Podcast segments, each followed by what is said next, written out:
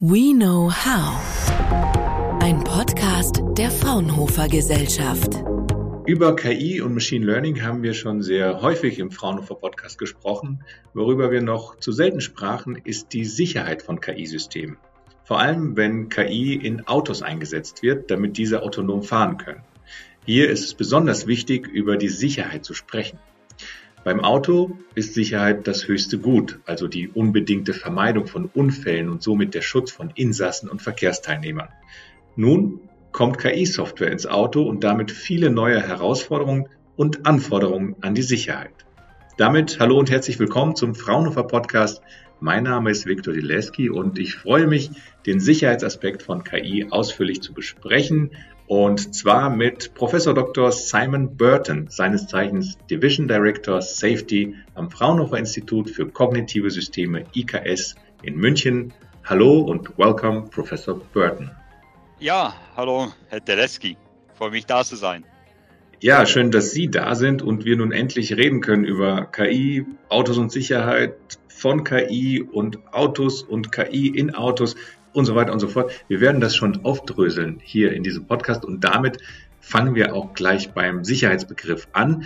Professor Burton, Ihre Muttersprache ist Englisch und Sie haben den Vorteil, zwei Begriffe für Sicherheit zu haben, Safety und Security. Vielleicht können Sie unseren Zuhörerinnen und Zuhörern zum Start die zwei Begriffe erläutern und auch verraten, welchen Sicherheitsbegriff Sie in Ihrer Arbeit für wichtig finden. Also eigentlich, äh, ich kümmere mich äh, um den Bereich Safety, also das äh, und das ist wichtig. Es gibt Safety und Security, wobei diese zwei Begriffe nicht unbedingt so trennscharf sind inzwischen. Also der Security beeinflusst inzwischen auch der Safety und der Safety ist äh, aus Begriff sehr dehnbar und äh, der wie wir in der Vergangenheit Safety verstanden haben in elektronischen Systemen, das ändert sich auch inzwischen. Also in der Vergangenheit Safety ging es darum, was passiert, wenn irgendwas kaputt geht. Also eine Diode ist durchgebrannt oder ein, meine Software hat einen Bug. Ähm, inzwischen äh, können wir auch Systeme bauen, die unsicher sind, obwohl alles richtig funktioniert. Und äh, darum geht es auch in, in meiner Forschung, wie bauen wir grundsätzlich sichere Systeme, die nicht nur aus der sogenannten funktionalen Sicherheit sicher sind, das heißt, dass sie keine Defekte haben und wenn sie Defekte haben, dann, dass sie dann in einen sicheren Zustand fallen, aber dass die Funktion an sich grundsätzlich sicher ist. Ähm, ganz genau. Wir reden heute über Safety, die funktionale Sicherheit, wie man diese auf KI anwenden kann. Ähm, Sie sagen, beide Begriffe sind nicht mehr trennscharf zu sehen. Ich habe das bisher genau so gesehen, sehr trennscharf. Für mich war funktionale Sicherheit, wenn eine Maschine, ein Motor, alles technisch greifbare richtig und sicher funktioniert hat, also auch ein Auto. Und sobald es in den Bereich der Software geht, war es für mich automatisch Security, weil ich häufig in der Kategorie Angriffsvektoren gedacht habe, dass eine schlechte Software eben angreifbar ist. Da habe ich wohl eine zu starke Trennlinie gezogen, ähm, erst recht, wenn es um KI was auch nur Code ist, ähm, geht? Oder was meinen Sie? Also das sind einige Unterschiede zwischen, wie wir Softwarecode in der Vergangenheit entwickelt haben und wie wir KI-basierte Systeme ähm, entwickeln. Erstens, in der Vergangenheit hat man sichere Software so entwickelt, dass man als allererstes eine möglichst vollständige Spezifikation der Funktion aufgeschrieben hat. Was muss diese Funktion überhaupt können? Welche technische Eigenschaften muss es erfüllen? Und wie können wir aus dieser technischen Spezifikation unsere Software daraus ableiten, entwickeln und auch gegen diese technische Spezifikation testen?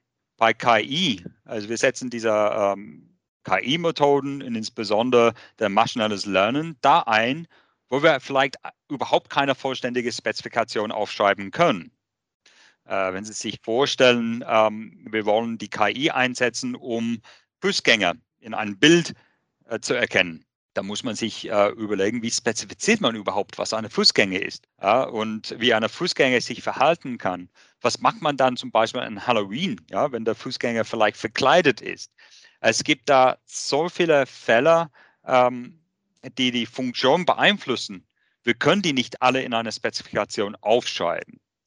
Davor setzen wir dann das maschinelles Lernen ein und wir trainieren eine Funktion, damit es möglichst gut anhand der Daten, die wir dieser Funktion dann ähm, gezeigt haben, funktioniert. Der nächste Unterschied ist äh, ähm, bei klassischer Software weisen wir diese Sicherheit nicht nur durch irgendwelche Tests nach, vielmehr schauen wir in den Software rein und ähm, wir schauen, ob der Softwarecode für uns menschliche Ingenieuren quasi aus richtig aussieht, wird der richtige Algorithmus da angewendet, ähm, ist, äh, sind bestimmte Programmierrichtlinien dann angewendet, ähm, die äh, die äh, Möglichkeit vom quasi Leichtzinsfälle dann ausschließen. Ähm, da können wir auch andere analytische Verfahren anwenden, um gewisse Eigenschaften dann nachzuweisen. Also wir können dann viel mehr in den, in den Software reinschauen und dann besser zu verstehen, wie diese Software funktioniert. Bei KI-basierten Methoden ähm, haben wir einfach oft nur Millionen von Parameterwerte, die irgendwie an sich als Ganzes dann diese Funktion dann abbilden. Und es ist oft sehr schwer nachzuvollziehen, warum meine KI-basierte Funktion eine gewisse Entscheidung getroffen hat. Also es fällt uns dann eben äh, diese Möglichkeit, wirklich in das System reinzuschauen und quasi auf Basis dieser sogenannten Whitebox-Methoden ähm, sicherzustellen, dass es der Richtige immer macht. Ähm, und das sind halt die, die zwei großen Unterschiede dann in den Funktionsweise vom KI und klassischer Software. Wenn wir nun auf ein autonomes Fahrzeug schauen, in dem zunehmend KI zum Einsatz kommt, ähm, Software im Auto ist ohnehin eine große Herausforderung, aber Sie sagen, dass KI-basierte Software quasi eine Blackbox ist. Ähm, wie können die Safety-Anforderungen an das Auto dennoch erfüllt werden und das Auto an sich, das Auto, das System Auto als Ganzes ähm, dann als sicher betrachtet werden? Also Sie haben einen wichtigen ähm, Begriff da erwähnt. Sie haben vom System gesprochen. Das System an sich muss sicher sein. Und was wir dann sehen, eben, KI nimmt eine immer wichtige Rolle in dieses System ein. Und äh, deswegen äh, geht es darum zu verstehen, welche Art von Fehler kann diese KI-Funktion machen? Wie wirkt sich das dann auf das Gesamtsystem äh, aus? Und können wir diese Fehler entweder ausschließen oder irgendwie kompensieren? Und ähm, das ist auch eine gewisse Paradigmenwechsel äh, wieder zur klassischen Software. Und bei dem KI, wir wissen, dass wir nie eine perfekte Funktion für bestimmte Aufgaben entwickeln können. Also zum Beispiel der Fußgängererkennung. Das wird schlichtweg unmöglich sein. Aber wichtig ist da zu verstehen, wie gut ist diese Funktion geworden, an welcher Grenzen stößt äh, dann diese Funktion, unter welche Bedingungen dann ähm, funktioniert dann äh, dieser KI-Ansatz dann eben nicht, damit ich eben auf der Systemebene kompensieren kann. Ich habe vielleicht in meinem Auto auch eine Radar und eine LIDAR. Ab wann, unter welcher Bedingungen muss ich meiner Radar und LIDAR mehr vertrauen als meiner kamerabasierten Funktion? Und ist auch so, dass wir im Institut auch an Methoden arbeiten, wo wir trotzdem in das KI reinschauen, um trotzdem zu versuchen zu verstehen, ja, was macht der KI-Funktion gerade? Ab wann ist die KI-Funktion unsicher oder wann können wir dann ähm, die Ergebnisse dann nicht so vertrauen? Wenn wir das machen können, dann können wir dann ähm, die systemseitige Maßnahmen dann ergreifen, um eben genau in der richtigen Situation zu kompensieren. Das ist genau das, was wir erforschen. Ähm, erforschen ist ein gutes Stichwort. Wir sind hier im Forschungspodcast. Welche Aufgaben hat die Forschung in diesem Bereich und welchen Beitrag leistet die Forschung und speziell Ihre Arbeit? Ähm, einer Schwerpunkt unserer Arbeit ist es, bessere KI-Funktionen zu entwickeln, die für diese kritische Situation besser funktionieren, eine bessere Performance leisten. Und ähm, das, da geht es darum, grundsätzlich an dieser KI-Methodik an sich zu arbeiten, zu optimieren. Ähm, es kommen quasi ständig neue KI-Verfahren dazu. Es geht darum, die auszuwerten, aber aus Blick der Sicherheit, also nicht äh, nur, ob sie im Schnitt einfach eine bessere Performance leisten, aber ob sie auch in den kritischen Situationen dann gut genug äh, funktionieren. Und ein Beispiel davon ist, äh, dass wir den KI das beibringen, äh, an sich zu zweifeln. Also, dass, dass, der KI uns dann Bescheid sagen soll, in welchen Bereichen ist er dann unsicher. Ja, zum Beispiel, dass, dass eine Situation begegnet worden ist, ähm, was vielleicht nicht in den Teilungsdatenbuch sichtbar waren. Das ist der eine Ebene. Der andere Ebene, wie ich gesagt habe, ist die Einbettung in ein Gesamtsystem. Und das heißt, wie, wie nutzen wir dann diese gewonnene Information über den KI und der Performance-Einschränkung ähm, der, der KI auf den Systemkontext? Was bedeutet es, wenn ich diese eine nicht perfekte äh, kammerbasierte KI-Funktion mit anderen nicht perfekten Radar-Funktionen kombiniere? Ja, äh, kann ich dann diese Imperfektion dann ausgleichen oder verstärken sie sich sogar? Und wie geht dann meiner Entscheidungsalgorithmus dann mit dieser Imperfektion dann um? Schauen wir mal aus der Forschung auf die Straße sozusagen. Wir haben ja Modelle, bei denen KI im Einsatz ist, zumindest laut Angaben der Hersteller. Sind da einige weiter und bekommen die Herausforderung besser hin oder sagen sie einfach, ein Restrisiko gibt's immer, wir wollen einfach erstmal raus und fahren und testen? Ja, ich will äh, keine spezifische Autohersteller kritisieren, aber man sieht, da sind, äh, da gehen die Autohersteller mit verschiedenen Ansätzen an dieser Thema dann. Es gibt, äh, ich würde sagen, die schnellen, mutigen Hersteller, die, die argumentieren, dass die Funktion an sich hat so einen höheren Nutzen, dass man ähm, eigentlich, dass es moralisch ähm, äh, besser ist, diese Funktion möglichst schnell auf die Straßen zu bringen, um da diesen Nutzen dazu zu, ähm, zu nutzen, trotz dieser Restrisiko. Der deutsche Art und Weise, und ich muss äh, äh gestehen, ich gehöre eher zu dieser deutschen ähm, äh, Art der Gedanken, ist, man muss trotzdem mit quasi alles, was wir zur Verfügung stellen haben, Risiken vermeiden. Und dann ist halt die Frage, ähm, was bedeutet das im Detail? Wie viel Aufwand müssen wir betreiben, ähm, um eben diese vermeidbaren Risiken auszuschließen? Es scheint, Sie haben sich ähm, gut eingelebt hier und die deutsche Mentalität übernommen. Ähm, Spaß beiseite. Wer legt eigentlich fest, was vermeidbare Risiken sind und was nicht und was als ähm, Restrisiko quasi akzeptabel ist und was nicht.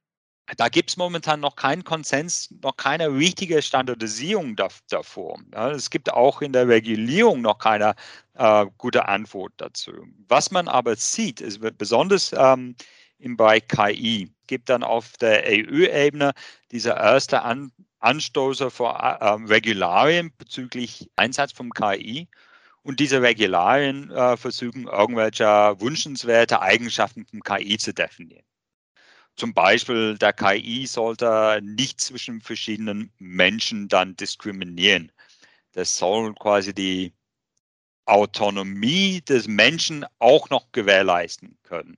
Muss natürlich auch an sich ähm, äh, sicher sein. Ähm, es muss die Privatsphäre dann, dann schützen und so weiter. Es sind so wünschenswerte Eigenschaften vom, vom KI, die definiert worden sind. Aber dann ist die Frage, wie wandelt man dann diese sehr ähm, äh, vage Eigenschaften dann in eine technische Spezifikation? Damit wir dann auf einer ähm, Ebene der Technik dann ähm, den Nachweis bringen können, dass dass unser KI, was wir gebaut ist, äh, haben, quasi diese ethische Erwartungshaltung dann erfüllen. Und das gilt äh, für alles, ob man dann in Social Media dann äh, mit KI konfrontiert ist oder ob auf der Straße ähm, in den Autos.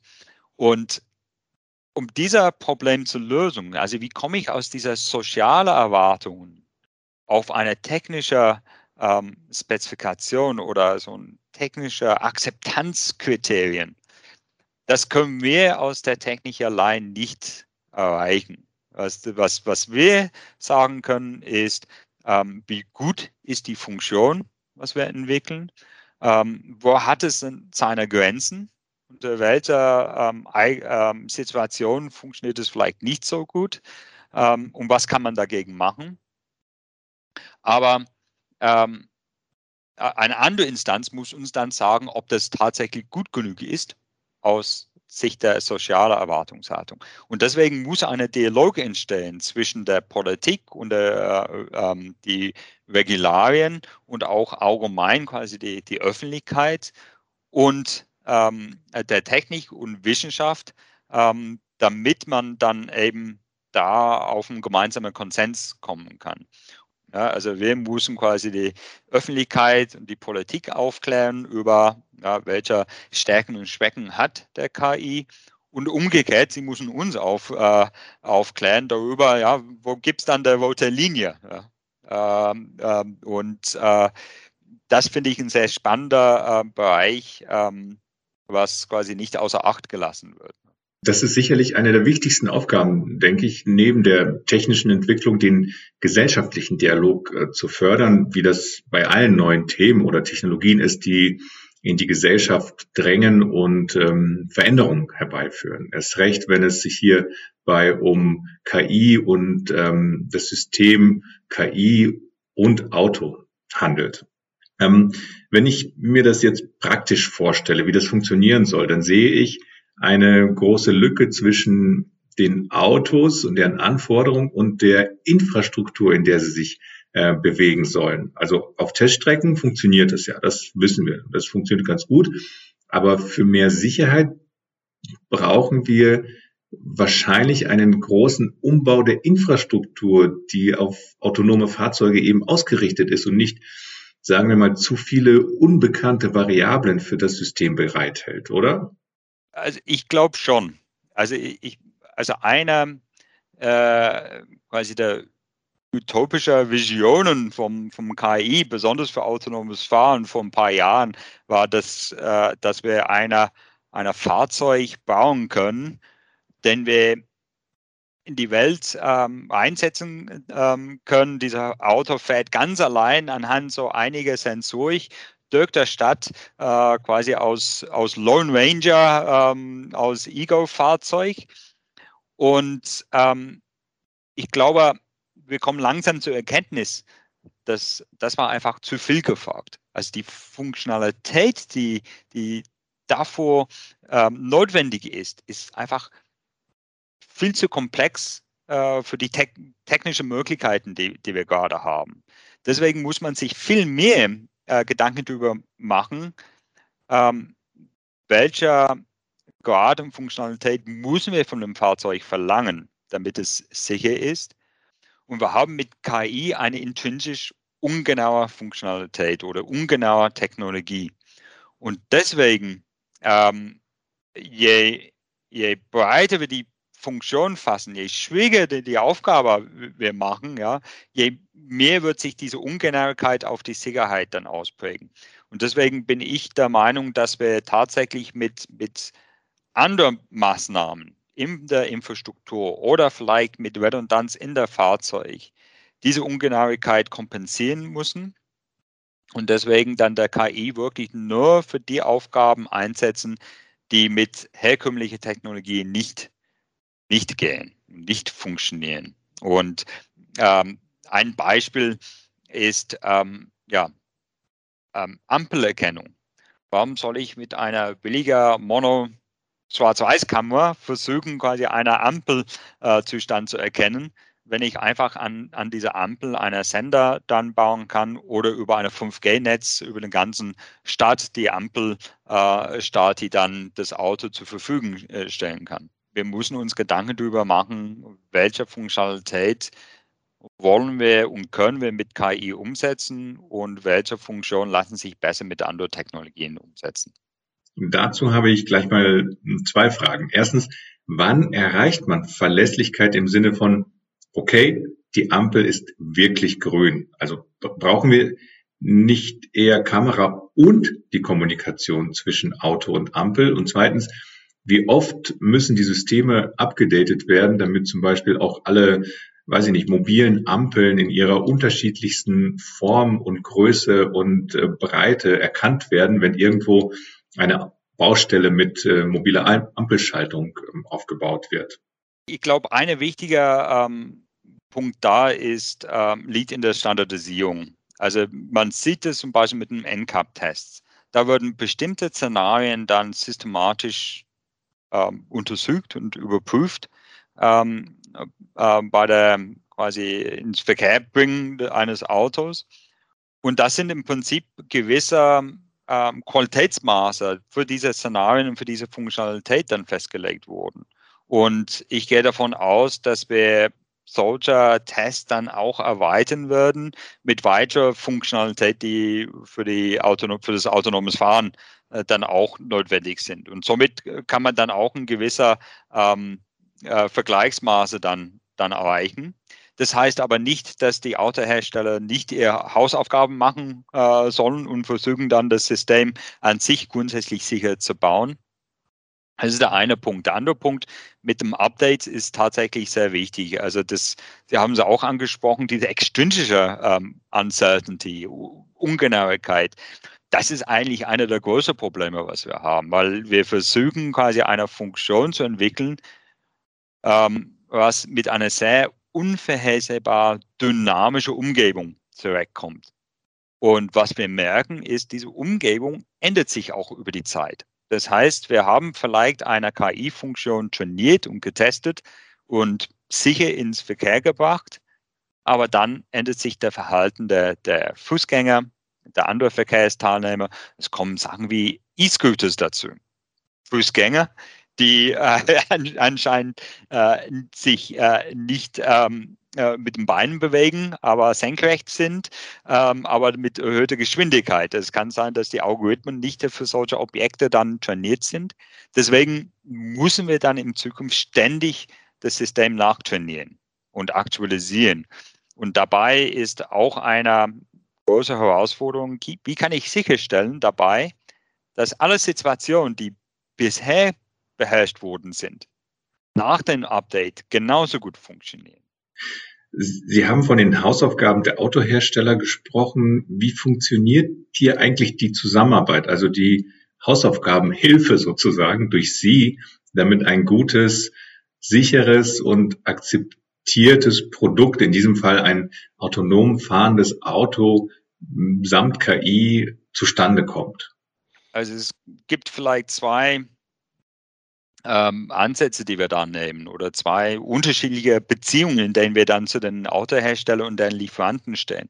Das erste ist, wir unterstützen die ähm, direkt mit ähm, Technologien und Ansätzen. Wir arbeiten mit Autoherstellern und den Lieferanten zusammen, aber auch in, in anderen Industriebereichen wie, wie im Bahnbereich oder Industrieautomatisierung, um die wichtigen Prozesse Methoden und Technologien anzuwenden, um sichere Funktionen zu bauen.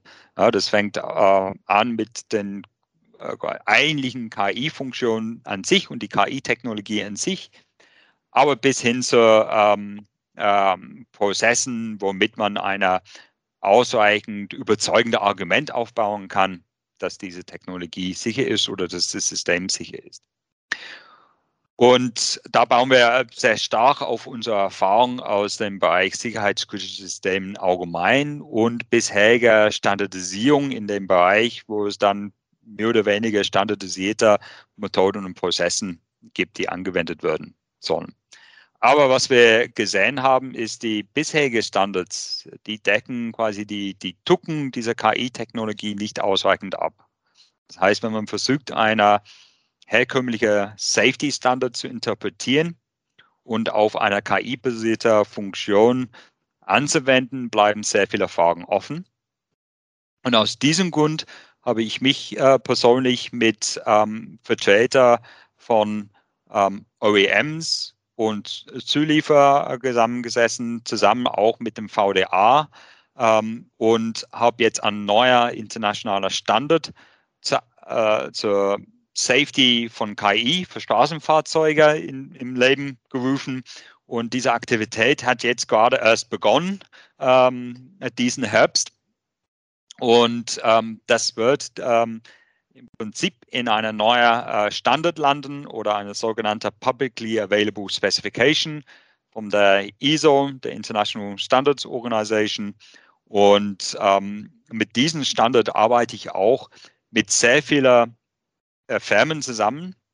Und wir würden dann anhand dieser Standard dann die Industriekonsens dann ähm, äh, erstmal abstimmen, erarbeiten und dann in ein Dokument dann in Form bringen, was dann aus äh, Messlatte ähm, verwendet werden kann für den Rest der Industrie.